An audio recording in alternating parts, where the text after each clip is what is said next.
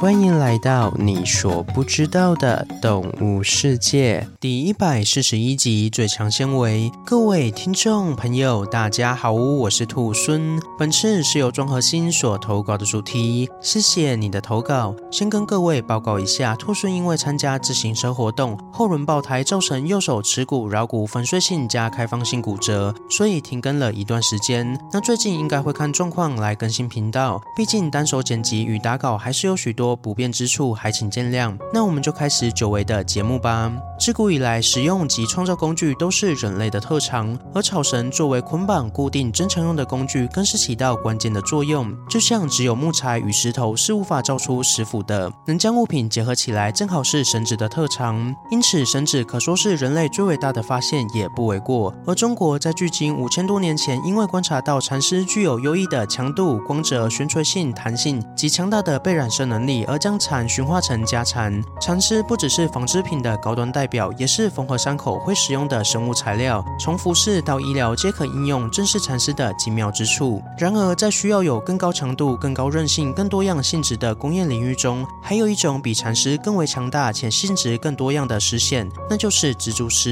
蜘蛛丝不仅强度是钢铁的五倍，韧性也比制作防弹衣的人造纤维凯夫拉还要强三倍，同时还具有高弹性、高延展性等一系列优优异的机械性能，让蜘蛛丝一举成为了人类历史上最具潜力且强大的丝线之一。今天就来认识丝线能手蜘蛛吧。蜘蛛是对节肢动物们蛛形纲蜘蛛目物种的通称。与昆虫不同的是，蜘蛛拥有八只脚，且在身体的分布上也不像昆虫那样可以分为头、胸、腹三个体节，而是由两个体段所构成，分别是将头部与胸部融合起来的前体部与作为腹部的后体部。而连接前体部与后体部的是一个小小的柱状结构，因为连接的部分太小，加上蜘蛛体内的腔室并不是很大，造成蜘蛛的消化系统很窄，不好让较大的物体通过，因此蜘蛛是无法食用较大块的固体食物，只能透过带有分解酵素的毒液将猎物的身体融化后再吸食其养分。而在捕食方面，蜘蛛依据会不会结网捕食，分为游猎性与结网性蜘蛛。游猎性蜘蛛虽然会吐丝，不过它们的丝线多半是作为移动手段使用，像是跳蛛会在末端拖着一条线，然后像风筝般随风飞行，飘到哪就到哪里去冒险。因此，游猎性蜘蛛往往有更好的动态视力及强大的身身体。能力与反应力会针对不同的猎物采取不同的战术。此外，对付不熟悉的猎物，也会快速地找到应对的方法，展现出惊人的智能水平，是个战斗天分极高的近战型掠食者。而结网性蜘蛛是守株待兔型的伏击者，擅长使用丝线结网捕猎。同时，它们也对空气及地面的震动，还有丝线的晃动非常敏感，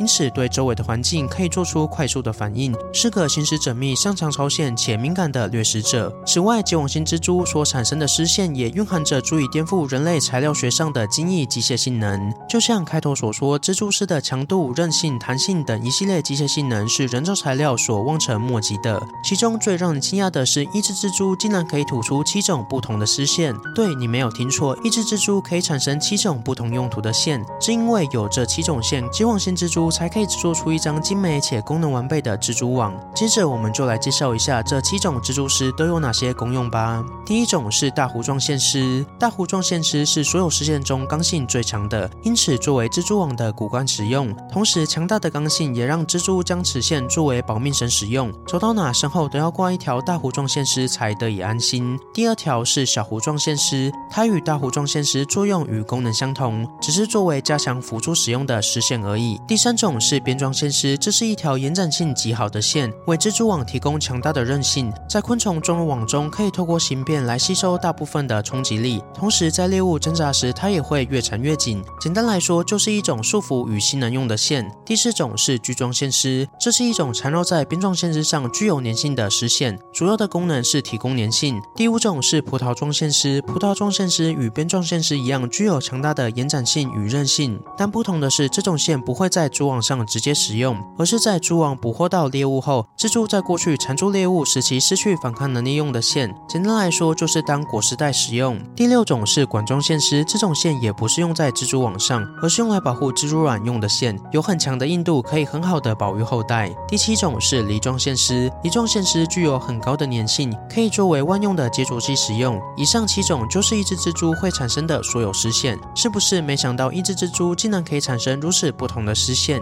这也难怪蜘蛛可以造出如此强韧的蜘蛛网了。最后再来分享两则关于蜘蛛丝的有趣议题。首先，蜘蛛丝是强韧又轻量的材料，只需要不到五百公克蜘蛛丝就可以环绕地球一圈，非常的可怕。此外，蜘蛛丝还有优异的生物相容性，在缝合伤口时不会产生排斥反应，而且还具有在一定时间后降解的能力与杀菌的机能，甚至因为是由丝蛋白组成，所以还有促进伤口愈合的外观能力，可谓是非常理想的生物材料。现在业界想要利用基因转殖技术，将蜘蛛的基因转殖到山羊体内，并从羊奶中提取出丝蛋白来作为商业化的应用，可谓是一种可塑性极高且可应用于各种领域的万能材料。好了，今天的故事就分享到这边喽。对蜘蛛有什么其他的想法，欢迎在底下留言。如果喜欢我的节目，也欢迎追踪订阅及分享给身边对动物自然有兴趣的朋友吧。最后，想要鼓励兔孙的话，可以到 Apple Pay 上给兔孙五星评价，或是点开赞助页面给予兔孙小额的回馈。回馈的金额一部分也会捐给动物相关的福利机构。这样一来，除了可以给兔孙鼓励外，还可以做善事。那我是兔孙，我们下次见，拜拜。